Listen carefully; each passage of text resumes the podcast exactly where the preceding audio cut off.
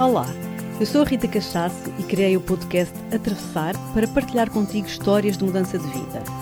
Histórias de pessoas que optaram por atravessar em direção a uma vida mais verdadeira e mais alinhada com os seus dons. Todas as semanas partilho contigo uma nova história, uma nova aventura. Espero que te inspirem tanto como me inspiraram a mim.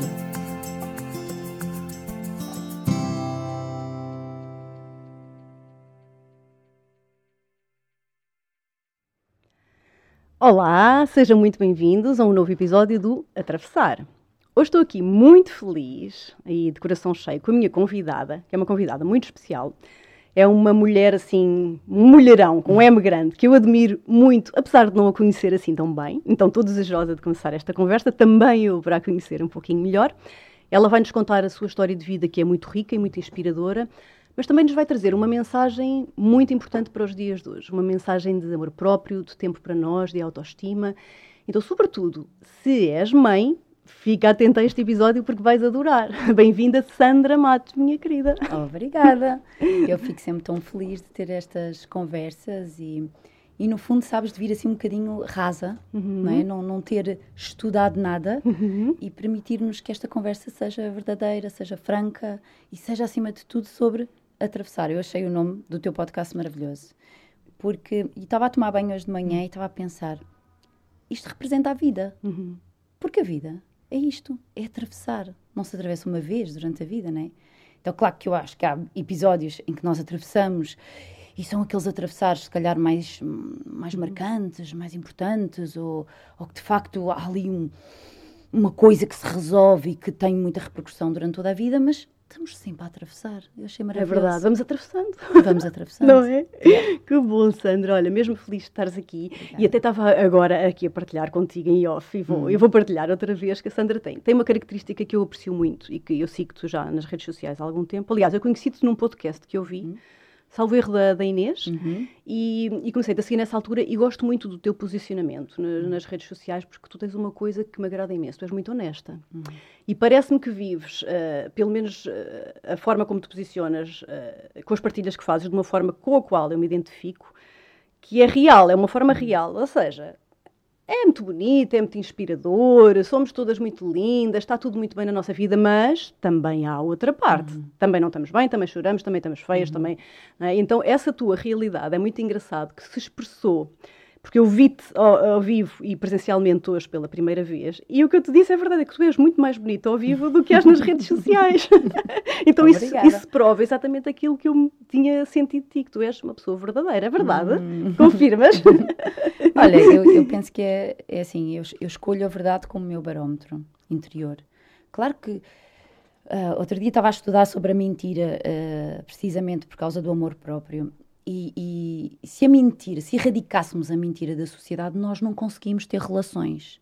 Portanto, há uma certa parte da mentira que ela nos torna, uh, torna as relações possíveis e, e, e, convenientes. Agora, até que ponto é que uma mentira é uma mentira? Até que ponto a mentira é, é, é acerca das tuas necessidades, dos teus limites, dos teus desejos, ou é acerca do outro? E aí já é mentira, intriga. Não estou a falar nisso. Estou a falar naquela mentira em que tu até te apetecia dizer não e ah, vá, pronto, dizes sim. Ou aquela mentira que nem sabes que estás a mentir a ti exato, própria. Exato. E isto acontece Nem muito... te percebes, não é? Que não te percebes. Claro. Porque isto é-nos passado, é, é, algo muito cultural.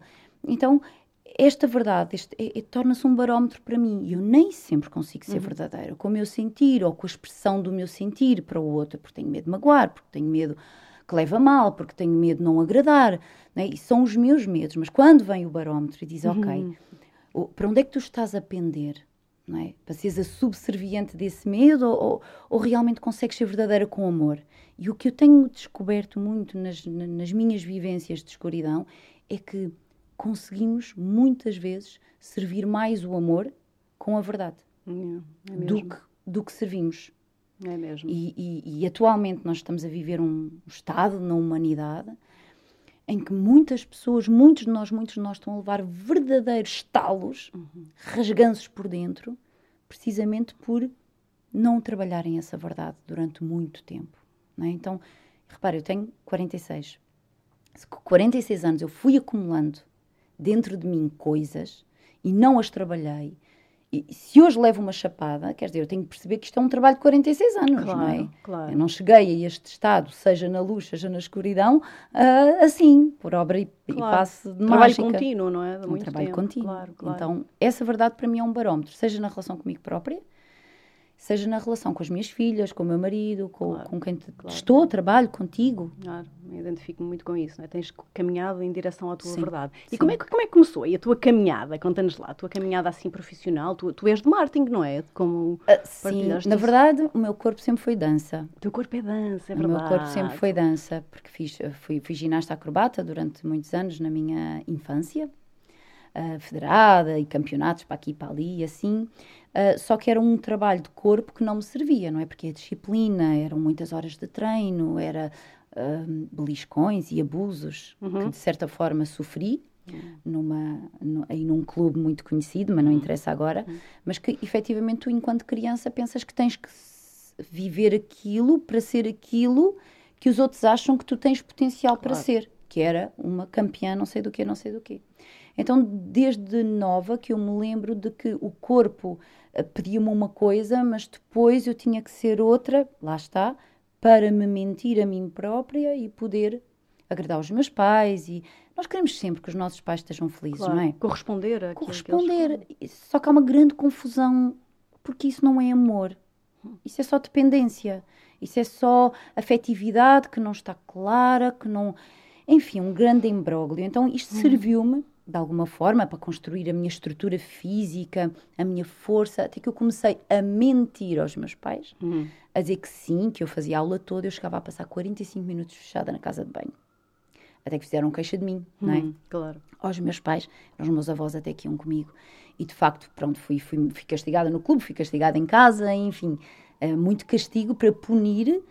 E, e eu só queria ser eu, né? Só que eu Claro. não sabia. Então, Claro, porque alguma coisa em ti estava evidentemente a dizer que aquilo já não era para já, ti. Uhum. já não, aquela disciplina, os rigor. beliscões, quando não, quando não corria bem, portanto eu vinha com as pernas marcadas, dos beliscões, não, mais sim. beliscões, menos beliscões, era dependente do- da minha prestação.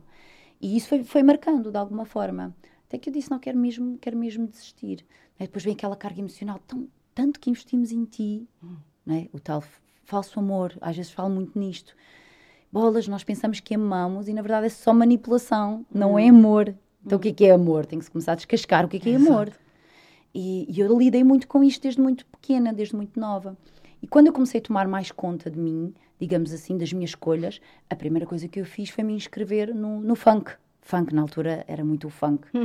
Na dança, no funk. Então comecei novamente a dançar, a aproximar-me da dança, do que o meu corpo me pedia Mais livre, uma dança mais livre. Enfim, foi uma fase boa nesse sentido. ahm, e comecei a, a dançar. Depois integrei o elenco da Expo 98. Não sei se te lembras. De uns animais, de uns dançarinos que Sim, andavam na Expo 98. perfeitamente, que faziam aquelas performances, Isso. muito giro. Isso, eu, ti- eu tive nesse elenco, foi assim uma experiência Era maravilhosa. tipo uns monstros, não era assim super criativos, Exatamente, exatamente. Tinha um nome, tinha um nome. Eh, eu fazia parte do elenco dos Olharapos. Olharapos, é isso mesmo. Eu era uma olharapa, Lindo. com muito gosto. E, e foi uma experiência muito forte que me marcou muito. Mas mais uma vez, quando foi a altura de decidir, quando tens o teu pai que tu amas tanto a dizer-te, filha, dança, ninguém vive de dança. Isso não é eh, emprego de gente, Hum, não é? sim. Isto há muitos Sim. anos atrás, não é? Agora as coisas estão mais abertas, estão mais visíveis. Então, então um que, pouquinho, sim. enfim, tu podes ser qualquer coisa, mas não, eu fiquei constrangida, então, ok, ok, vou seguir marketing. Pronto. E daí a minha ligação ao marketing. Eu conheço tão bem essa história. Nós somos assim da Hum. mesma geração, mais ou menos, e de facto é, é muito comum em todos os convidados que têm vindo aqui, que, que pertencem assim. Acho que é uma coisa transgeracional, mas aqui da nossa é mesmo, é mesmo muito comum. E então foste para o marketing, eu também, muito para tentares encontrar algo que até gostavas, mas que nem sabias bem. Um é? emprego de gente. Um emprego de gente, Estás a exato. entender? Sim, um emprego sim, de gente. sim, sim. Só que isso tem muito que se lhe diga e realmente, pronto, fui. E ainda bem que fui, porque eu segui a área de marketing, depois eh, entrei no Homes Place, na altura, como comercial, não é? Quando o. Homes Place abriu em Portugal. E ainda bem que fui, porque foi lá que voltei a reencontrar o, meu, o, grande amor da minha vida, que foi o Mário. Ai, sim. A gente conheceu-se lá. Ah, que engraçado. O Mário, que é o teu marido sim, hoje em que dia. É o meu marido, para quem não conhece, também filhas. trabalha contigo, não é? Sim. Também trabalha nestas áreas, não é? Sim, estamos, estamos, estamos juntos há mais de 20 anos, não é? Portanto, foi muito bom por isso. Por isso eu tinha que ir para ali. Eu tinha que fazer aquele caminho e hoje eu consigo olhar para trás e dizer, ok, agradeço aos meus pais, não é? Também, porque de certa forma, inconscientemente me claro, direcionaram claro. para ali tem tudo uma razão de ser. Claro, em último é? caso está tudo perfeito, porque tudo tem uma ordem, não é? Que às vezes podemos ordem. não entendê-la, mas uns anos depois olhamos para trás e hum, isto encaixa, não isto é? Isto encaixa, exatamente. Às vezes queremos aí atender na hora, mas não, ainda não estamos preparados para claro, isso. Claro, claro, claro. Então pronto, depois Fiz carreira, digamos assim, no, no Homes Place, onde se ganhava muito dinheiro, uhum. ok? Portanto, eu entrei naquela fase de abundância em que toda a gente queria entrar no fitness da nova era, porque aquilo era tudo XPTO, né? Deixou de haver aquela coisa do ginásiozinho, do bairro, dos pesos, do bairro, pois, pois, sim. Para os health clubs. Exato. Pronto, então aquilo foi um boom. Eu lembro-me de inscrever às 20 pessoas de cada vez. Uau. Que era assim, tipo, tá, tá, tá, eu como comercial, como deves calcular, um, ganhava muito dinheiro até ao ponto que aquilo novamente, não é? O teu corpo começa a chamar por ti, tu começas a ouvir e dizes, estou aqui ganhas bem, está lá uhum, quietinha. Uhum. O teu chamamento passou sempre muito pelo corpo, não é? Pelo corpo, sempre pelo corpo, sempre pelo corpo. E ali como eu ia dando o que fazer ao corpo, porque comecei a, a, porque dançava, não é? Ia fazendo os body balance, ia fazendo os funks, ia fazendo aquelas coisas, acabava por saciá-lo, mas não usufruir dele. Uhum. Entendes a diferença, não é? Claro. Estás a usufruir daquilo que é o teu dom, que vieste cá fazer. E, e entretanto, um, comecei a ter aulas com o Tariq. Hum, sim, que é um, para quem não nos conhece, é um, é um professor de yoga já bastante, bastante conhecido em Portugal e bastante antigo, que dá aulas de, do método que é o Ashtanga Yoga já há muitos Isso.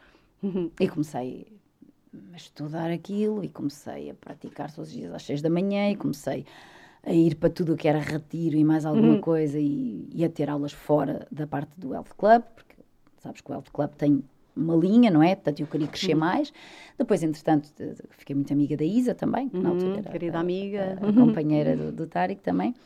E pronto, e daí as andanças todas do, do Astanga vieram em força, não é? Daí eu estar-te a conhecer, que estava-te a dizer em off uhum. que conhecia a Joana uhum. dos Açores. Exato. Fizemos lá retiros com, com o Tomás Zorzo e cá em Portugal Exato, também. querido professor Tomás. Aí foi a minha grande descoberta da prática de yoga. Entretanto, comecei a substituir a Isa em algumas aulas, mas tudo muito eu, deixar o meu emprego. Estás a ver? Não, como o que é que eu vou dizer aos claro. meus pais? Era tipo a coisa séria e o resto. Exato, não? e o hum. hobby. Uhum. Só que, entretanto, começaram a surgir mais e mais e mais substituições para fazer. E eu a ficar mais cansada porque, pá, não dá. Duas, uhum. uma gasta-te energia, a outra recuperas energia. Onde tu recuperas energia, onde tu tens menos tempo. Isto não faz sentido nenhum. Entretanto, pronto, fui mãe, pela primeira vez e despedi-me, uhum. basicamente. Uhum. Ao final de X, uh, alguns meses, falei com o Mário e disse: pá, não estou a aguentar mais esta cena.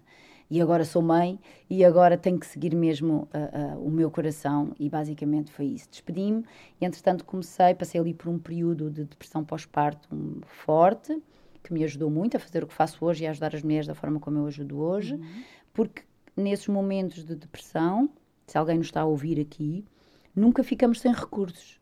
Nós simplesmente nos afastamos dos recursos que temos. E foi o que me aconteceu. Portanto, afastei-me da respiração, que é a maior cura que existe. É a respiração. Afastei-me do movimento, afastei-me do yoga, afastei-me de tudo e mais alguma coisa para tentar compreender aquilo que se passava comigo.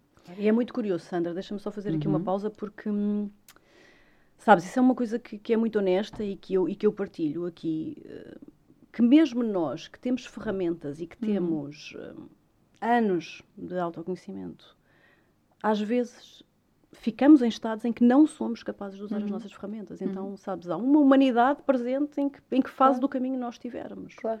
E isso não deve ser eh, algo que ainda nos faz julgarmos-nos mais, uhum. não é? Eu estou a dizer isto pessoalmente, porque também uhum. passei até recentemente, não é, com esta, toda esta história e me fez assim passar por uma fase mais negra e tudo isso, eu dei por mim, caramba, eu tenho tantas ferramentas, eu estou há anos nisto e, uhum. e, e agora? Então, sabes, essa humanização que nós não podemos Sim. esquecer e não, não nos pôr em pedestal nenhum, porque nós não estamos em pedestal nenhum, estamos exatamente. Sim, é? Sim eu, eu acredito que houve, houve há recente, recentemente também, para mim, foi assim de, das maiores dádivas interiores, e partilho aqui convosco, que foi mesmo sentir que eu não vim cá, vá, quem acredita em várias vidas, quem não acredita, está tudo bem, mas eu não vim cá nesta minha vida para me iluminar. Eu vim cá para acolher as minhas dores. Se eu conseguir fazer isso diariamente, eu fico muito feliz, eu dou um passo na minha própria evolução. O que é que é isto de acolher as minhas dores? É saber que todos os dias eu tenho tantas chances de cair como de me erguer. Agora, eu não quero que há, há uma grande confusão. Eu não, ninguém vive só na luz. Ninguém vive só, ai não, eu agora já tenho o trabalho todo feito, agora iluminei-me. Claro. Iluminaste, morres, passas para outro plano, claro. vais fazer outra coisa qualquer. Portanto, eu quero é trabalhar que vim, o que vim cá para trabalhar. E são, é isto mesmo, as minhas dores, é acolher as minhas próprias dores, não é as dores dos outros. Posso inspirar, posso uh, partilhar, posso. Agora, eu tenho que acolher as minhas próprias dores. Claro. Não o que é que eu ando cá a fazer? Claro. Okay? A dizer o que os outros têm que fazer? Isso é claro. é fácil. Claro. Eu quero é. Eu, eu não quero deixar de cair. Entendes? Eu, eu quero é cair e perceber que caí rapidamente. Claro e utilizar as ferramentas que tenho rapidamente. Ou pelo, ou pelo menos o, o, mais rápido possível mais a cada, a cada possível. vez, não é? Claro. Exatamente. E vai melhorando. Porque estas quedas, como tu chamas e muito bem, são oportunidades que nós temos sempre. São, são grandes oportunidades e a, e a humanidade teve uma grande queda agora. Ui. E há uns que se estão a reerguer, há outros que estão na corda bamba, há outros que não querem se reerguer. E está tudo bem, cada um está na sua fase, na sua etapa, acredita naquilo que acreditar. Há algo inegável o direito, o, o direito do, do afeto foi-nos negado. E nós vamos ter que recuperar isso. Porque isto vai ter um impacto gigante no amor próprio de cada ser é, humano. Que ainda nem se está bem a perceber. Não, Eu acho que não. ainda nem há noção do, do, dos danos colaterais, não? não? e vamos isto. ver isto na geração seguinte, é. se cá estivermos. É verdade. Que são nos, nas crianças. E isso, e isso é o que me faz avançar todos os dias, sabes? Hum. Quando, eu, quando eu começo a perceber que, sim, as minhas filhas, a minha filha do meio, usa 8 horas a máscara na escola. Hum. Eu tenho que me posicionar. Entendes? Entendo. Eu tenho que marcar a minha posição. Eu tenho que levar a, a, cada vez mais fundo a arte de voltarmos a respirar. Voltarmos. Uhum porque é algo que se já vi, tu sabes, não é? O que é que acontece nas nossas aulas? O que é que acontece? Chegas a maior parte das pessoas, eu sinto-me tão aflita, eu estou tão nervosa, eu estou tão ansiosa e a respiração toda cá em cima. Claro. Se já havia isto, e tu vais vendo agora cada vez mais as crianças a modelarem o comportamento dos adultos. Uhum. Adultos ansiosos, crianças ansiosas, professores não sabem o que fazer, crianças não sabem como respirar. Claro, claro. É, sem dúvida, sem dúvida. E a respiração é um, é um presente que nós temos e que é tão. A respiração é tudo, é que nos liga à vida, que nos liga à morte. Sem dúvida, sem dúvida. Enfim. Mas então vamos lá voltar àquele ponto onde tu deste essa, essa queda, como tu chamaste, tiveste esse uhum. momento, e isso foi, no fundo, o que te impeliu a, a uma nova fase. Foi, foi, foi, foi mesmo. Foi, eu acho que é sempre quando nós estamos lá um bocadinho no charco e no lodo, Uh, e conseguimos pôr assim as duas narizinhas, às vezes é só uma narina de fora e começamos a respirar e começamos a ganhar mais oxigênio e, e, e, a pensar melhor, porque às vezes as pessoas, as pessoas ao teu lado que querem ajudar, mas tu ainda precisas estar ali um bocado no lodo. Pois claro, pois claro. E não aceitas ajuda. E, também, também faz parte, se lá estamos, deixar de estar lá um bocadinho. E faz parte, faz parte. Não ficar refém disso. É isso que é o que uma depressão faz, não é? E eu, e eu tive nessa fase, portanto, eu deixei de comer, eu esqueci-me de tomar hum. banho, esqueci-me de pentear. Ficaste mesmo, entraste mesmo. Fiquei hum. totalmente devota, é o melhor termo, sabes? O Bhakti Yoga uhum, era o que eu praticava uhum. com a minha filha, mas de uma forma não saudável. Não é? Que era, como eu tive uma bebê na minha primeira, a minha primeira filha, em que lhe passei muitas destas minhas questões, não é? Ao nível energético, ou seja, se eu era uma mãe ansiosa, se eu estava muito ansiosa em satisfazer todo o choro da minha bebê, então ela iria ainda chorar mais para se comunicar yeah. comigo. Então vivenciámos esse ciclo vicioso, não é? Em que eu já não dormia à espera que ela acordasse uma próxima vez, portanto, porque é que eu me vou deitar se ela vai acordar dali a meia hora? Entendo. Então esta privação de sono leva muitas mães a uma exaustão, uma falha interna, que, lá está, se não te reconectas por dentro, então tens mesmo aí um, um blackout yeah. muito grande. Yeah. E a pouco e pouco houve ali uma altura de um despertar meu interno, dizer assim, não, não, eu vou tomar as rédeas disto. Eu, tenho, eu já tinha tido uma depressão na adolescência, ok? E fui medicada uhum. por um, um, amor não correspondido. Então já tinha vivenciado este lugar antes. Uhum. Eu, de alguma forma já reconheci algumas coisas que eu não gostei. Porque como daquela forma em que nós estamos desprovidos de poder pessoal, não é? em que algum, alguém, que neste caso foi a minha mãe, na sua melhor sabedoria, me levou a um médico convencional que me entupiu de comprimidos. Eu tomava um comprimido que, onde eu estivesse, caía para o lado, uh, para apagar, claro. literalmente, mas não resolve. Pois claro que não. E eu lembro-me, e, e, o que me fez agarrar as rédeas desta vez que estava uh, com a minha bebê, foi eu me lembrar daquela vez em que eu disse: Não, eu não quero mais tomar medicamento nenhum e eu vou resolver isto. Eu. E, e foi mesmo assim, sabes? Uhum. São aqueles momentos em que tu sentes que tens um apoio divino e é inquestionável. É lindo isso. E vais resgatar ali uma força que temos, só precisa de ser resgatada. Só, só precisa ser ativada, carregada no botãozinho. Eu virei para a minha mãe, ainda escondi durante dois ou três dias, porque a minha mãe tomava conta do processo, escondi e depois disse: Olha, para dizer a verdade, não estou a tomar, estou-me a sentir ótima. Hum. E não vou voltar mais àquele lugar. E assim foi. Então, quando, quando eu comecei-me a sentir nesta, sabes, neste desprovir de tudo, eu fui buscar esse momento que foi muito importante para mim. Então tornou-se num momento frágil, mas num momento de poder ao mesmo tempo, porque eles tocam-se muito, claro. nestes momentos dentro de nós. Cabe-nos a nós próprios transformá-lo num, numa fraqueza ou numa força. Então fui buscar e disse: Não, eu vou tomar conta disto, eu vou pedir ajuda, que é uma coisa muito difícil hum. para algumas mães. Para mim era: Vou pedir ajuda, eu preciso de ajuda para ultrapassar este momento preciso de ajuda para tomar conta da minha bebê. Eu preciso de ajuda neste sentido, deixar o pai entrar, porque o Mário queria entrar mais vezes e eu não deixava. Não, não, esta é a minha missão, eu nasci para fazer isto. Pensava eu na altura que ser mãe era a minha missão. Então, ah, quando a gente me pergunta, ah, mas já nasceste sabendo a tua missão? Não, eu não sei se hoje sei, atenção, eu sei qual é o meu caminho. Eu sei qual é o meu caminho. E, e a, a missão vai sendo revelada. Não é? Isso é o bonito da vida, é. acho eu. E, e, e, esta, e este momento foi muito importante, em que eu deixei o Mário entrar, perceber que ele se relacionava. Quando ele estava com ela, ela estava mais calma até do quando às vezes estava comigo. Entendes? De eu procurar novamente a prática do yoga, nem que fosse cinco minutos para mim, comecei claro, a perceber que fazia diferença, de eu ficar sozinha, de eu tomar um banho. tipo, tomar um banho, sentar sempre a ouvir um choro, ou sair do banho a meio com o shampoo na cabeça, então mais valia não tomar banho, coisas desse género o deixar o Mário entrar foi uma peça muito importante. E depois resgatar este momento de cinco minutos para mim, respirar, olhar para ela, perceber que não tenho que intervir logo, perceber que quando eu intervi em mim primeiro, a maior parte das vezes eu já não tinha nada a resolver com ela. Hum, interessante. E isto veio, ok, começar a perceber que quando eu fazia uns certos movimentos com ela, também a acalmava a nossa relação. E isto levou-me até ao Baby Yoga. Hum. Juntar estes mundos, que era enquanto eu me nutro e me acalmo, eu consigo nutrir e acalmar a relação com a minha bebê, nunca depositando a expectativa nela, entendes? É uma coisa que eu trabalho muito com os, com os, meus professores, quando formo professores na escola, Baby Yoga Portugal, é isto, que é, nós não estamos a acalmar um bebê, nós estamos a acalmar a relação. Quando tu acalmas a relação, tem impacto. Claro, isso é muito diferente, é muito interessante. Muito diferente. Uhum. Então eu comecei a perceber isto. Ok, então eu quero estudar mais sobre isto. E foi aí que fui para os Estados Unidos, primeira vez que me separei da minha bebê. Uhum.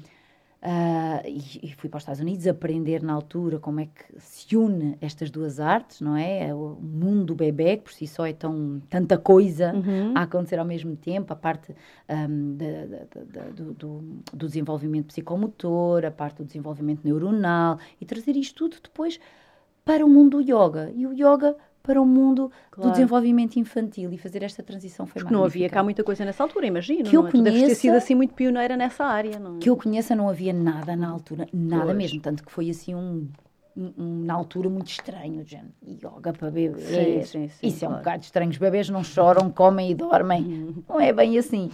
E, e, na verdade, o yoga, embora se diga, não é baby yoga, yoga para bebês, nós estamos a atuar sempre na relação. Pelo menos o método que eu desenvolvi. Claro. Não quero ninguém a tentar tirar a cólica de um bebê ou a tentar parar a, a, a hiperatividade de uma criança. Não. Eu quero adultos responsáveis por atuar nas relações. Exato.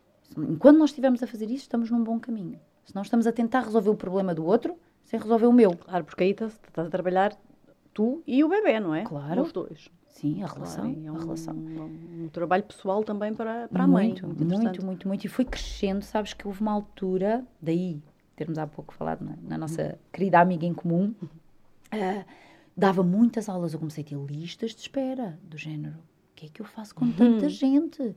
E comecei-me a dar muito. E era uma coisa, não é? Depois tive a segunda filha, depois é outra história, não é? Uma segunda uhum. filha é sempre outra história, é outra mãe que nasce, é outra pessoa, lidas com outros medos, é novamente outra escuridão, vais novamente ao lodo. Eu pensava que já sabia isto, enfim, depois vem a terceira, enfim. um, mas o, o Baby Yoga foi sempre ganhando força. Até em momentos que eu, quando tinha uma bebê, né, ou seja, tive a primeira, depois a cresceu, depois tive a segunda, e sempre nestes momentos uh, uh, eu focava mais na bebê e o baby yoga andava sozinho. Sabes? As claro. pessoas continuavam a procurar. Os professores que eu formava continuavam a ter cada vez mais pessoas, mais pessoas a procurar. Claro. Era um sinal de que havia ali uh, muito para fazer, não é? Yeah. E, yeah. Ah, yeah, e continua. Porque entramos, crescemos, não é? Portanto, é uma escola que atualmente a minha filha mais velha tem 17, a escola atualmente tem 16 anos. Uhum. Então, para além de formarmos professores, estamos cada vez mais presentes nas salas de aula. E isso faz toda a diferença. Faz, isso é muito maravilhoso, sim. Sabes? E isto tem sido um despertar constante para o que é que realmente é importante. Sabes? Quando veio esta questão toda da, da pandemia, que apanhou a todos, de repente não podíamos respirar livremente, de repente temos máscaras na cara, de repente vais pedir a uma criança de 6 anos para não ler nos lábios, para não aprender as sílabas nos lábios, hum. para não ler as expressões faciais, nós temos que nós temos que ser melhores a fazer aquilo que estamos a fazer, ainda melhores. Hum. E a ajudar as nossas crianças a se reconectarem, nomeadamente com a sua expressão corporal, facial e uhum. com o uhum. seu padrão respiratório. Uhum. Isso eu não tenho a mínima claro. dúvida. Claro. E levas então, nessa altura, o Baby Yoga começa a difundir-se para as uhum. escolas também? Para as escolas, quer dizer, na altura, como era o Baby Yoga, era só até aos 3 anos, eu comecei muito a fazer também a parte de solidariedade social, a parte do Instituto da Criança, tentar Epá, levar como isto atua muito na relação, como é uma prática que atua muito na relação, o saber, por exemplo, imagina um movimento muito simples. O bebê está deitado no chão, nós não temos que atuar no bebê. Mas o colocares as tuas mãos sobre o peitinho do bebê, fechares os olhos e sentires o calor que o bebê emana, a respiração, o batimento cardíaco, tudo isto te traz informação acerca daquele bebê, do teu bebê ou do bebê. Uhum. Enfim, eu trabalhei na. Como é que se chama? Agora esqueci-me do nome, pronto, numa instituição em que eram as terapeutas que trabalhavam com os bebés porque foram abandonados pelas mães. Okay. Portanto, são bebés que precisam desesperadamente criar relações saudáveis claro. com os seus corpos, em primeiro lugar, reconhecer que tem um limite, reconhecer qual é o limite do seu corpo, as potencialidades do seu corpo, não é? Então, isto é muito mais que um yoga para bebés, claro, entendes? Claro. Isto é trabalhar a um nível muito subtil, mas que são sementes que ficam para sempre.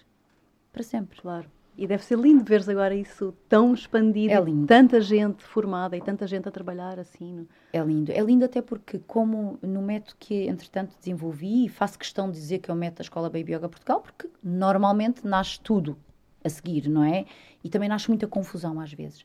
E aqui eu digo sempre, quando estou em ambiente de formação, sempre, sempre, o que importa aqui é trabalharmos desta relação saudável. És tu que começas o trabalho em ti. Se tu não trabalhas, uma vez um, um professor que me dizia assim, uma professora, ah, Sandra, acho que esta formação é muito fixe, mas tem muito pouco. O módulo de meditação é muito curto. Uhum. Ok, então, mas o que é que tu querias mesmo? Queria mais, mais meditações para fazer com os miúdos, mais meditações. Ok. Diz-me uma coisa, tu meditas diariamente? Não, pronto, mas isso depois, depois eu vou começar também mais a meditar, é mais mesmo para aplicar nas aulas. É muito engraçado isso, é uma partilha muito interessante. E eu digo, ok, então vamos fazer o seguinte: primeiro tens que fazer por ti e depois vais ver que o caminho é muito mais tranquilo. Claro. Não precisas sequer de tantas ferramentas lógicas, porque tu tens esse trabalho e esse caminho dentro de ti. Isto Começa parece... contigo. Não é? Começa contigo. Só pode. Como é que eu posso uh, dizer a uma criança para meditar, partindo, para já, partindo do princípio que ela não sabe, que é só parvo, não é? Um bebê, uma criança, quanto menos intervenção de adulto ela tiver, mais facilmente ela se conecta com estados de meditação, com estados saudáveis, com padrões saudáveis de respiração. Não é? Um bebê não nasce a saber, uh, uh, ou melhor, nasce intuitivamente a respirar. A saber respirar, claro. Com o abdômen, não é? Ninguém... Vê-se mesmo, não é? Vê-se mesmo. Deles. Uhum. Basta observar um bebê. E depois basta observar um adulto. E há estudos, há estudos que, que mostram que um, que uma criança por volta dos 6 anos, quanto mais cedo entra na idade escolar, portanto, quanto mais cedo entra no sistema escolar e fica muitas horas sentado numa cadeira a observar um adulto que provavelmente já tem um padrão de, respi de respiração correto, mais facilmente modela. Uau! Portanto, é por modelagem que nós respiramos. Uhum. Por isso é que Se eu me sentar ao pé de uma criança que está agitada, extremamente ativa, com hiperatividade, seja o que for, e começar primeiro a modelar o padrão respiratório dela e com as minhas ferramentas começar a modelar e a nivelar e a fazer a curva um pouco, não é? Respirações mais calmas, ela vem atrás de mim. E eu não preciso dizer, está quieto com os pés, para com esse comportamento, se faz favor, acalma-te. Claro. Uma criança é outra metodologia, é outra forma de, de, de, chegar ao mesmo lugar, mas é muito mais relação. eficiente essa, com certeza. Completamente. Então, e tu foste aí, apaixonaste por essa área e foste daí para a frente, ninguém te agarra, não é? Opa, fui, fui daí para a frente e sentir que podemos fazer muito mais, uh, sabes, muito mais do que, do que estamos a fazer, sabes? Muito mais, nomeadamente dentro das escolas. Começar, quando a, quando a parte da educação abrir para que finalmente olhem para as crianças e em vez, dou-te um exemplo, numa, numa escola onde uma das minhas filhas andavam, os miúdos iam na carrinha 45 minutos. Eles saíam da carrinha, iam se sentar numa sala de aula. E por muito carinhosa que a professora eh, fosse e muito atenta, é difícil. Pois claro. Porquê? Porque uma criança em que deveria estar 90% do tempo em movimento e 10% do tempo intercalado em pausa, ela é panela de pressão.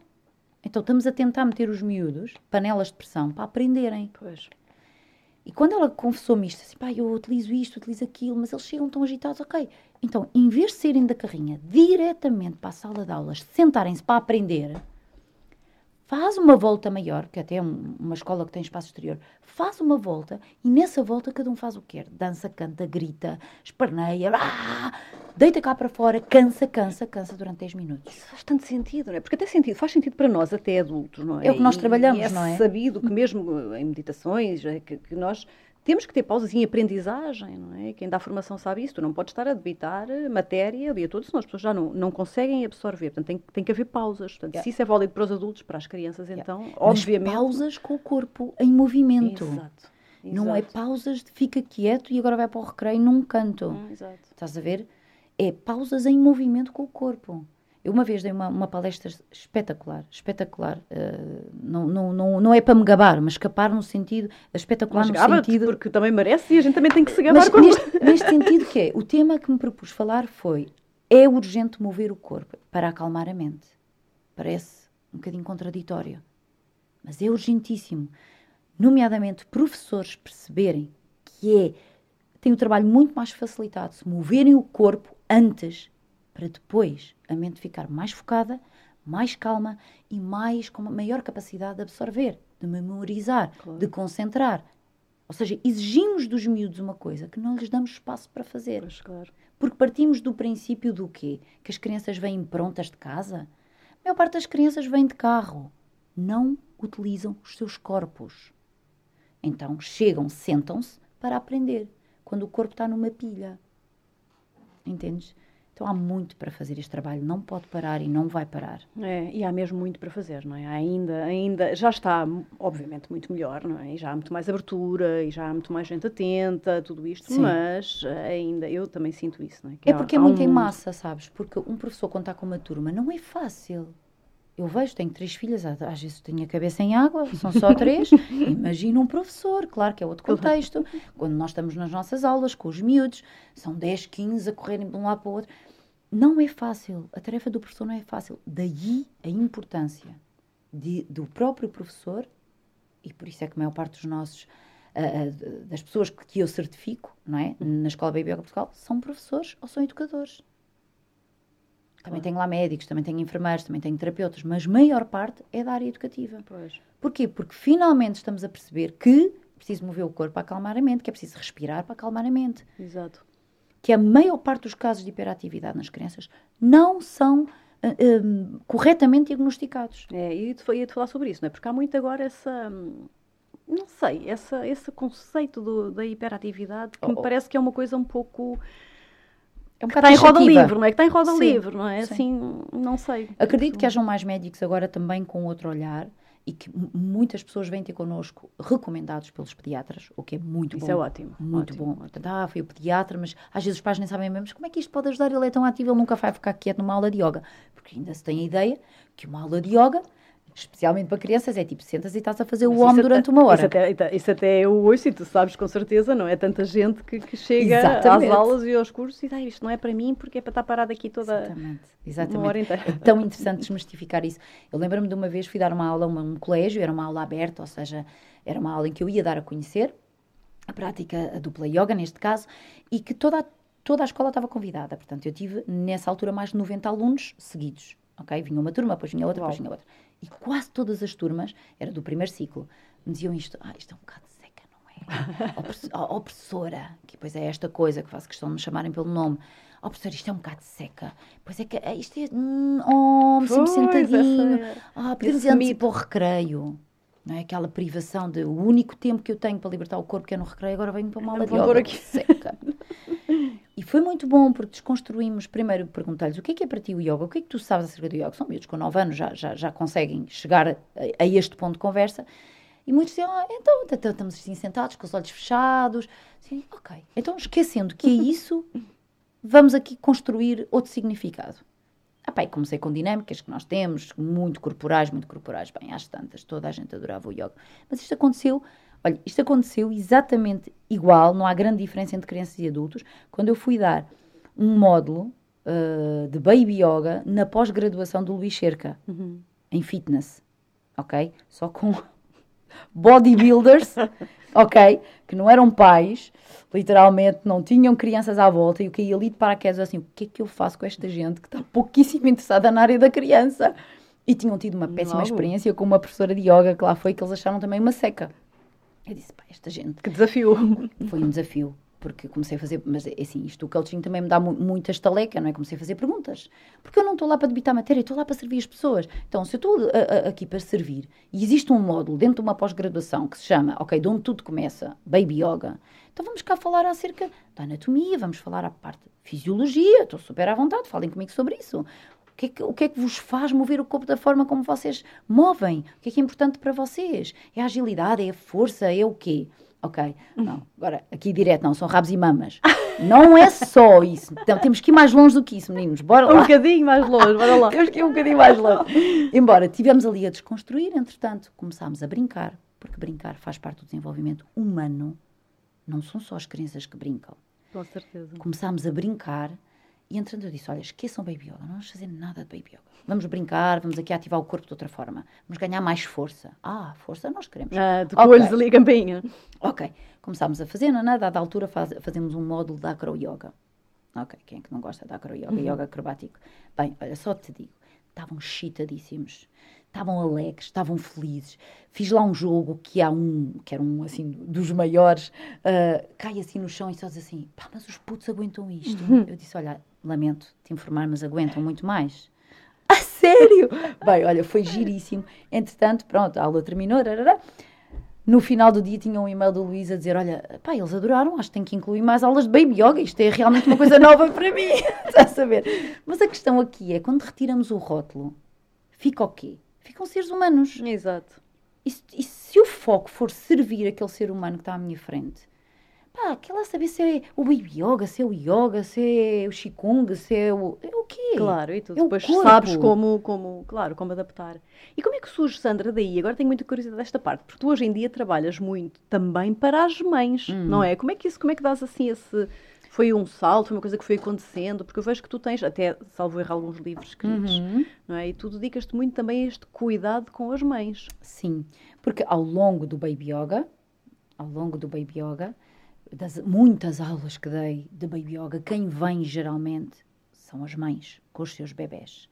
Eu fui começando a perceber que havia muito mais mães parecidas comigo, com os mesmos receios, que passaram por coisas ou que eu já tinha passado e elas estavam a passar, como uma depressão pós-parto, como um certo medo, receio de não ser a mãe suficiente, a mãe boa, que cada vez hum. notamos que chegam mães com mais idade, não é? Ou seja, somos mães cada vez mais tarde isso também ajuda a que medos, receios, o diz que disse, a opinião dos outros entre com muita força e mine essa intuição, essa, esse, esse instinto que todos nós temos, que sabemos o que é melhor para o nosso bebê. E comecei cada vez mais a lidar com mães assim. Então fui criando bagagem e começando a fazer coisas só para mães. Quando eu lancei o primeiro retiro só para mães, Foi uma cena assim, tipo, nunca tinha ouvido falar nisto. Eu disse, ok, porque não? E havia muitas mulheres que me diziam, mas porquê que eu não posso ir? Não sou mãe. Assim, olha, não, neste momento não leves mesmo isto a mal. Eu quero estar só com mães, porque se eu não falar diretamente para as mães, as mães não sentem que são mulheres. Portanto, vão dizer assim, oh, isto não é para mim agora, eu sou mãe, agora isto eu não posso ir para o retiro, eu tenho um filho, isto... Uau. Não é? Eu passei por isso. É? Eu e o Mário, por isso é que eu acho que também a nossa relação se mantém como se mantém, cada vez mais saudável, porque nós sempre tínhamos em namoro, quando namorávamos e não tínhamos filhos, nem vivíamos juntos, sempre tivemos férias separados. Ok? Ele ia às férias dele, fazia um mergulho, não, não, e eu ia para os meus retiros de yoga, para os Açores, fazia os retiros. Cada um ia se nutrir como, como, como sentia que, como sentia. que era. Não tínhamos de estar sempre juntinhos.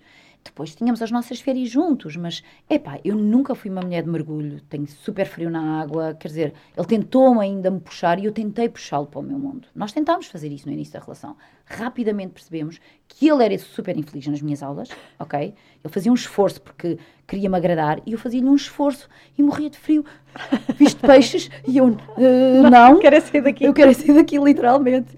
Epá, e quando falámos sobre isso os dois, foi, nunca mais vou esquecer, estávamos em Sagres, falámos, pá, já, yeah, tu vais às tuas cenas, eu vou às minhas e depois marcamos férias juntos. Boa, uau! Isso pá, é de uma maturidade, um isso é de uma maturidade enorme. Foi um alívio, pronto, mas depois quando fomos pais pela primeira vez, uh, adivinha, não é? Ele continuou nas férias dele e eu disse, não, não, não, não, não, não, eu agora sou mãe, não posso largar a minha filha assim. E tive nisto muito tempo, tive nisto demasiado tempo. Eu quando fui aos Estados Unidos, a minha bebê já tinha um ano e meio, quando fui fazer aquela formação e eu chorei todos os dias. Uhum. Fui, mas, uhum. sabes, doeu-me muito. E depois disso prometi a mim mesma que durante muito tempo não ia fazê-lo. Só que isto começa. E, e, fiz isso. Eu cumpri essa minha promessa. Queria ir à Índia, queria ir a Bali. Eram sonhos que eu tinha antes de ter filhos e depois de ter filhos fui deixando, fui deixando, fui deixando. Até que, portanto, já tinha a minha terceira filha, inscrevi-me num retiro para ir para, para a Índia a minha filha mais nova, portanto tinha um anito, e, ah, sei lá, quatro dias de ir, eu não fui buscar o meu visto, do género, última desculpa. Hum. Pá, se eu não for buscar o visto, não posso viajar. Pá, eu agora estou-me a rir isto, mas não teve graça Mas não nenhuma. foste mesmo? Não, fui, fui. Ah, foste. Fui porque o Mário virou-se para mim e disse assim, olha, tu fazes o que tu quiseres, mas eu acredito, vais-te sentir tão mal. Tens a viagem paga, tens tudo assegurado, tens o retiro pago, só te falta o visto. Pá, e eu caí em mim. Não. E foi. Mas que benção teres ao teu lado assim alguém que, não é, que te faça crescer, que te ajude a crescer. Só nos elevamos assim, acredito, é, porque é tentares pôr a cabeça de fora sempre uh, num ambiente onde isso é muito difícil é muito desgastante. Hum. É muito desgastante. É mesmo. E pronto, e as teias familiares trazem-nos muitas questões para claro, resolver. Claro. É? Oh, dava aqui 10, 10 podcasts, Só isso fui. um, mas pronto, fui, fui à Índia, estive lá 15 dias, foi a minha primeira grande separação e eu lembro-me de estar sentada com as minhas três filhas. Eu conto isto no livro, o livro que eu escrevi, que é o Escuta a Tua Voz, um livro muito direcionado a mães. Um, e, e lembro-me de reunir as minhas três filhas. Eu tive necessidade de fazer isto e dizer filhotas, a justificar-me. Uhum. Eu tinha um sonho. E o meu sonho era ir à Índia e não sei o que fazer isto. Pá, e a, a pequenita estava-se a borrifar, não ligava nenhuma. Mas a mais velha olhar-me e dizer assim: Ama, vocês me disseram que os sonhos eram para cumprir. Tão giro. E ela disse: Eu tenho esta idade, já realizei quantos sonhos? Uau. Tipo, a pôr-me pôr no meu devido lugar. Uau. Estás a ver? E porque ela, o sonho desde pequenina, ela queria voar. E desde que encontrou as artes circenses, que elas fazem artes circenses, elas montam aqueles panos, ela houve uma vez que era bem pequenina e disse: Mas já descobri, eu consigo voar aqui. Eu realizei um sonho meu. E ela trouxe essa história para o pé de mim. Eu disse: Pá, realmente. Fogo, Sandra, grandes histórias lindo. que a gente conta a nós próprios. Os professores vêm não é, de tantos sítios diferentes. Tantos sítios. E eu aí claro. fiquei sem desculpas para claro. dar a mim própria. Porque as minhas desculpas eram as minhas filhas, meu Deus. Claro. Estás a ver? Claro. que, que, que, raio de mãe é que eu sou? E ainda, ainda há mães que me dizem isso. Quando eu digo assim, olha, vou para Bali, vou, vou estar lá 15 dias, ou vou dar um retiro, ou vou fazer um retiro. É sempre nesta onda, ou dou ou recebo. E acho que, ah, pá, quem me dera, que sortuda. Eu digo, não é sortuda, minha querida, isto é trabalho. Uhum. Isto é trabalho sério e duro. Claro. Mas faz-se. Claro, claro. Não cai do céu. É. E eu acho que esse, esse, trabalho que tu fazes é lindo. Eu não sou mãe, mas eu acho lindo. Eu sigo-te nas redes sociais e tu realmente acho que deves ajudar imensa gente com os teus livros e com, e com as tuas partilhas diárias, porque são fases difíceis e nós estamos muito condicionadas. Como Sim. mulheres, não é? Com certeza que, que, que, sabes isso. Como mulheres e como mães, imagino que sim. Então tu acho que tens aí, abriste aí também um caminho um Sabes, mesmo que tu não sejas mãe, tu és filha. Hum. Portanto, tu tens claro. essa energia da maternidade de qualquer das formas dentro de ti, porque há sempre essas relações. Nós estamos sempre a curar a relação ou com os nossos filhos ou com os nossos pais ou ambos, não é? Portanto, eu comecei, no fundo, a afunilar o meu trabalho porque eu sentia, a dada altura, a necessidade de falar só para mães, porque senão elas não ouviam. Foi aquilo que eu te disse, elas não Exato. ouviam. E fazer um retiro para mães é fazer um retiro é, é, o, é, o, público mais difícil com quem tu podes falar. E eu falo por experiência própria. Porque se falassem para mim, naquela altura que eu te falei, eu tinha duas barras, eu não me ouvia, não me sentia sequer suficiente para ir a um retiro e deixar a minha claro. filha, quanto mais esta está louca. Tens passado por isso, sabes como chegar e como, a quem está naquele e momento. como é importante. Hum. E, como, e como faz diferença. Porque o maior exemplo que eu posso dar às minhas filhas é me amar. Porque se eu não conseguir passar isto às minhas filhas, elas, assim como eu, vão procurar relações para aprender. É, é muito giro teres tido também três filhas mulheres, não é? Teres tido essa oportunidade. Três filhas mulheres, cada uma com o seu jeito, cada uma com as suas coisas, mas três filhas que me vêm constantemente relembrar a importância das relações, porque as mulheres vão muito, os homens também, os homens também, mas falando aqui particularmente nas mulheres, por toda esta pressão social, cultural que ainda temos que lidar. Pois temos, sim, sim. Temos muito que desbravar ainda. É? Mais do que igualdade, eu não luto por igualdade, é por equidade. Com certeza. Nas relações, nas responsabilidades, mas eu era total responsável pela falta de equidade que havia na minha própria família. Exato. Porque quando eu não deixava o pai entrar, mas queixava-me porque não tinha tempo de, de, cuidar de mim. Por isso é que as mães se revêem tanto. Entendes? Eu tenho testemunhos de mães que me escrevem e dizem assim: Bola, Sandra, parece que tu estás na minha casa. É a minha história. És uma câmara de vigilância. Porque isso aconteceu ontem ou aconteceu hoje. Entendes? Porque assim, oh, minha querida, eu, eu passei por aí, eu sei. Eu sinto claro. isso nas minhas entranhas. Entendes? E se não me cuidar todos os dias, facilmente resvalamos para lá, porque a pressão da sociedade é muito forte. Claro, os nossos condiciona os condicionalismos que trazemos, não é? Já de passado. As histórias claro. que trazemos. E este teu livro, Sandra, conta-me lá. Este meu livro foi, eu sinto que o andei a escrever durante toda a maternidade, porque uhum. ali eu conto histórias. Um, é, é, um livro muito leve, não é um livro onde eu traga psicologia para dentro do livro. Não, eu vou trazendo através de histórias, sempre através de episódios reais, às vezes duros, às vezes que não são falados. A quantidade de mães que não têm coragem de dizer sim, eu tive uma depressão pós-parto, sim, eu desliguei-me do meu filho após ele nascer, sim, eu não soube o que fazer quando fui mãe. Há coisas muito comuns muito, muito, muito comuns, que não vêm dali. Os filhos são apenas uns. Né? A maternidade em si é um portal gigante para tu mergulhares nas tuas próprias cenas que vieste cá para trabalhar. Eles só te abrem espaço. Mas depois responsabilizar os filhos, não é? Porque há uma dualidade aqui muito grande, que é eu entreguei-me tanto, eu fiz tudo por ti, eu deixei de ter vida. Mais tarde cobramos. Claro. E agora tu fazes-me isso? Uhum. Eu não Bom. quero ser essa mãe sabes? Eu quero todos os dias me tornar na mãe que eu quero ser. Então eu faço isso, mesmo quando grito, dou um berro, passei-me. Eu ponho a mão no coração e digo: Olha, desculpem, desculpem, eu às vezes não sei ser melhor do que fui agora. Mas é esta humanidade que eu não tenho que ser a mãe perfeita, que é um cuidado que se tem que ter, porque agora esta explosão da parentalidade positiva, da parentalidade uh, consciente, é espetacular. Por um lado, leva muito ao extremo pode levar não a parentalidade em si, consciente ou a parentalidade positiva, mas uma mãe que não faz o seu trabalho interno vai para os extremos. Que é, não, não, eu agora, eu agora tenho que ser positiva em tudo. Agora não posso dizer não. Eu agora uh, tenho que só uh, estar sempre muito bem. Pois. E não é a verdade. Isso não é a vida, isso não é viver. Não, cais, não, não vais caindo, tens uma queda depois gigante. Ah, e tens que sair lá. Yeah, tu agora disseste tudo, começa sempre com o nosso trabalho pessoal. Pá, começa sempre com o nosso trabalho pessoal. Não, para mim não há outra, outra uhum. forma. Uhum. Sabes, se alguém me, me coloca uma questão que eu ainda não passei, eu não vou conseguir, eu só passo conhecimento. Eu até posso ter estudado aquilo, mas eu vou passar conhecimento. Eu só passo sabedoria quando eu passei pela claro, situação. Claro, é, é, muito diferente, não é? Conhecimento e sabedoria. E é depois de, de afunilar para as mães, eu agora estou novamente a abrir para mulheres. Portanto, o meu retiro dos Açores agora, basicamente, algumas são mães, outras não são mães. Uhum. Mas, na verdade, são pessoas a quererem reconectar-se uh, de forma verdadeira com o seu amor próprio. Porque o amor próprio é a raiz disto tudo que nós temos estado aqui a falar.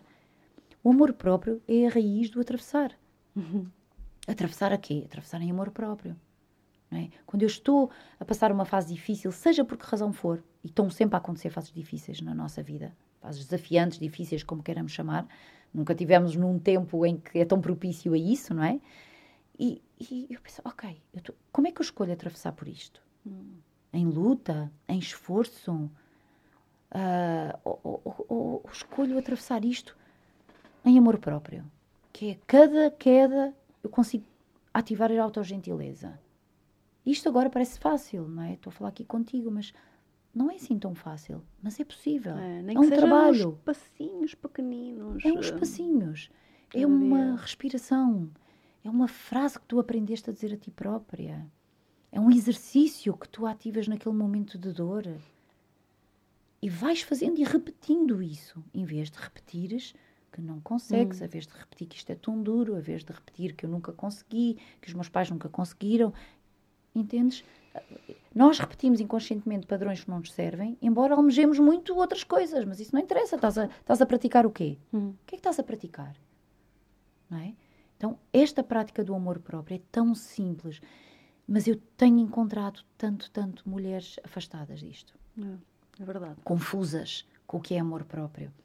Ah, sim, mas eu até vou ao cabeleireiro, eu arranjo-me. Está hum. bem, isso, isso, isso é uma forma mas é muito mais do que é isso. É muito mais. É muito mais profundo. Hum. É? Então, quando, quando tu estás muito irritada, quando tu estás com aquela, com aquela ânsia toda dentro de ti, como é que tu pões isso cá para fora? E quando tu falhas, o que é que tu dizes a ti própria? Quais são as primeiras palavras? É esse diálogo interno, observar esse diálogo interno. Ai, tanta coisa bonita, Sandra. que trabalho tão lindo que tu fazes. Obrigada. Mesmo, mesmo, mesmo. Obrigada. Dava aqui para conversarmos mais Dava. duas horas. Dava. Somos muito, muitos temas, muitos temas. Muitos, muitos mesmo. Se calhar vais ter que voltar cá um dia tá também. Muito, muita honra, muita honra. Mas olha, agora porque estamos aqui a aproximar-nos do uhum. fim, vou-te pedir que diz assim uma, uma dicasinha, um conselho, qualquer coisa que tu sintas de dizer a pessoas que, tal como tu, de algum modo queiram atravessar eh, o que quer que isso signifique, uhum. ou de hum. profissão, ou de forma de vida, ou mudar a sua atitude, enfim. Não sei, acho, que, acho que o teu tema e o teu trabalho é muito abrangente uhum. e então hum, o que é que tu sentes assim que, que aconselharias ou que sugeririas? Olha, eu sinto que é mais fácil atravessarmos dando as mãos às pessoas certas. E, hum, e muitas vezes eu tentei atravessar tentando dar as mãos a, a, pessoas que não, não estavam na mesma vibração, não estavam na mesma frequência.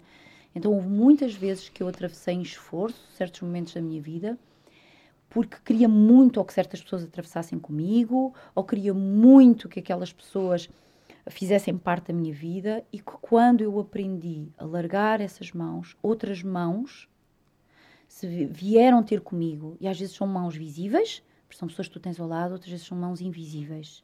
Eu irei-me sempre lembrar de uma história que eu li num livro, que é, um, que, é, que é um testemunho real, de uma mulher que perdeu um filho e que, durante todo o tempo que o filho viveu, uh, ele estava no berço ao lado da caminha dela e ela colocava assim a mãozinha para o embalar, para o acalmar. E depois que o, que o filho morreu, ela colocava lá a mão na mesma. E que um dia sentiu agarrarem na mão. Estou-me a emocionar a, usar, a, a dizer isto agora, porque são essas as mãos, enquanto atravessamos o caminho, que, que temos que dar valor, sabes, e confiar. Todos temos que atravessar e todos atravessamos ao longo da vida. Então é sentir que a mão é a mão certa que nos guia. Acho que, olha, acho Ai, que é isto. Até me arrepiei. Hum. Que lindo conselho, que lindo, Sandra muito, muito, obrigada. muito obrigada. Obrigada por, por isso, por teres uhum. vindo, por essa por esse ser especial que, que, que, já imaginava que tu fosses, mas que agora estou mesmo aqui a sentir. É um privilégio cruzar-me contigo. Obrigada, igualmente. Muito grata mesmo. E olha, vou-te pedir então que digas, tenho a certeza que muita gente que ouviu este episódio vai estar cheia de vontade de ler os teus livros, de te conhecer, de saber o que é que tu fazes. Então, como é que as pessoas te podem encontrar e contactar? Sim. Então, uh, o meu livro chama-se Escuta a Tua Voz, precisamente por este tema tão importante das mães voltarem a escutar a sua voz interior, a sua voz interna, que lhes diz, faz isto, faz aquilo. E geralmente essa voz vem de um lugar muito confiável, muito mais confiável do que opiniões externas. Então, Escuta a Tua Voz é um livro que está à venda em qualquer livraria, na UC, na própria editora que é Alma dos Livros, portanto, facilmente. E sim, tem ajudado muitas gerações, ou seja, mães que compram para as filhas que também são mães, filhas que compram para as suas Ah, mães, tão bonito. e pais, pais homens, tenho relatos de homens relatos incríveis a dizer que compraram, leram, porque se eles eliminarem a palavra mãe e colocarem pai, é exatamente que igual. lindo. E isto abriu-me aqui outro campo Pois, imagino, imagino. mesmo. E que depois ofereceram até uh, um, um testemunho que me chegou de um pai que estava separado e que leu, absorveu o que tinha para absor- absorver, colocou uma dicatória e ofereceu à ex-mulher. Ai, que maravilha. Portanto, sabes, então é muito mais que um livro. Quando eu recebi o primeiro livro da editora, eu e o Mário, e fizemos um live em direto, ah, eu já não me lembro se este live foi em direto. Não, o live em direto não foi com esta cerimónia. Nós fizemos uma cerimónia só eu, as minhas filhas e os meus cães. Fizemos uma, uma fogueira e queimámos o primeiro livro. Queimámos o primeiro livro. Para que, eteriamente, a mensagem, mesmo pessoas que não o possam comprar, que não tenham como comprar, possam receber Possam receber de outra forma esta informação. Que maravilha. que Então, maravilha. podem coisa linda. Comprá-lo é muito bonito mesmo. e depois podem seguir o meu Instagram, que é Rugas de Mãe. Rugas de mãe. É tão bonito. Só o nome. Basta colocar É em Rugas de Mãe. E no, no, no Facebook é Sandra Matos PT, também vão dar ao meu Facebook. E Claro. depois no site sandramatos.net. No teu site, onde tu publicas os teus retiros, tu fazes retiros super Sim. lindos para mulheres, para Sim. mães, tens também o Baby Yoga, a tua Sim, escola. Exatamente. Está Então- lá, tudo no, tá lá tudo no site. Agora vou ter o retiro nos Açores, mas já está fechado. Atualmente trabalhamos também com grupos menores. Mas vai ser incrível, este retiro vai ser incrível. Aliás, não é um retiro aos Açores, é um retiro tempo para mim, que é feito nos Açores. É bom que se explique isto, porque há pessoas que fazem muita confusão, pensam que vão fazer um tour pelos Açores, não é nada disso. Eu não fa faço tours dentro de cada pessoa, cada pessoa faz o seu próprio tour, não é? Então, um trabalho de desenvolvimento pessoal profundo em reconexão do seu amor próprio. O amor próprio é a base das nossas relações. Temos que compreender isto. É a base das nossas relações. Então, estamos a construir uma relação em cima do quê? Entendes? Claro. É isto, eu quero que as minhas filhas percebam isto. Se eu morrer e as minhas filhas levarem com elas que a base e a fundação das suas relações é como eu me cuido, como eu me trato, como eu me amo, eu tenho a minha missão cumprida. Assim seja, minha querida. Assim é. Que o teu trabalho se expanda mais e mais. Obrigada. Obrigada, nós todos. nós Gratidão. todas. Sandra, muitos Obrigada. beijinhos, muito obrigada, querida. Gratidão. Então, hum, este episódio foi mesmo lindo. Estou aqui ainda assim toda arrepiada. Cheia de vontade de dar aqui um abracinho à Sandra. Obrigada por terem atravessado connosco mais uma vez. Para a semana voltamos com outro convidado super inspirador também. Até lá.